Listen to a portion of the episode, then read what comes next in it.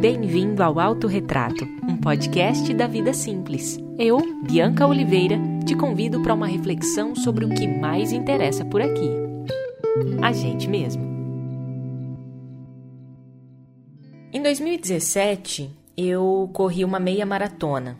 Então foram 21 quilômetros de muita determinação para que eu completasse essa prova. E para quem gosta de correr, sabe que corridas de longas distâncias, elas precisam de algumas técnicas, né?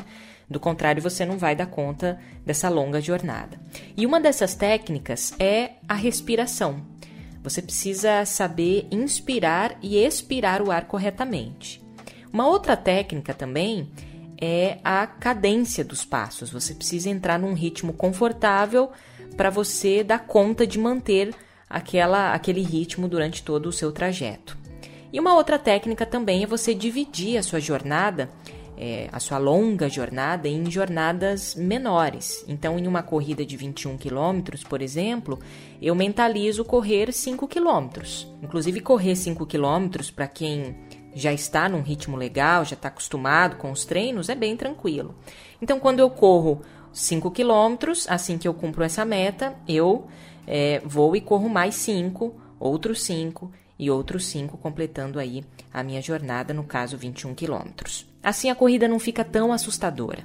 Meu marido foi além, ele correu uma maratona, são 42 quilômetros. Eu ainda não cheguei lá e, na verdade, eu não fiz muita questão ainda, mas quem sabe um dia. Mas o interessante disso tudo é que, mesmo correndo uma meia maratona e praticando as técnicas necessárias para concluir a prova, eu me vejo tentando correr a jornada da vida em um ritmo de corrida de 100 metros. Para quem já viu, sabe que correr uma prova de 100 metros exige uma explosão de energia e de muita velocidade. O atleta que está dentro dessa modalidade, que pratica esse esporte aí, corrida de 100 metros, ele precisa dar tudo de si logo na largada, logo de cara. E toda essa potência precisa durar os 100 metros. E aí então, depois que ele passa ali a linha de chegada, ele diminui o seu ritmo e pronto, acabou a prova. É uma corrida curta. Mas a minha pergunta é: a gente dá conta de correr uma maratona, ou seja, 42 quilômetros, com a velocidade de uma corrida de 100 metros? Óbvio que não. Humanamente, isso é impossível. A gente morre, o nosso coração não aguenta. A gente não dá conta de correr nessa alta velocidade por uma longa distância. Sabe, eu quero uma vida estilo maratona, onde eu consigo observar melhor como está a minha respiração, eu vou em um ritmo mais confortável, eu posso observar melhor é, o que está ao meu redor ou as pessoas que estão ao meu redor.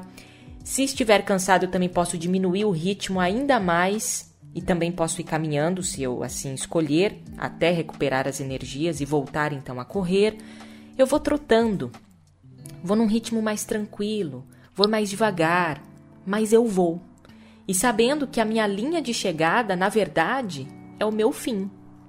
Por enquanto, eu corri 31 quilômetros da jornada da minha vida.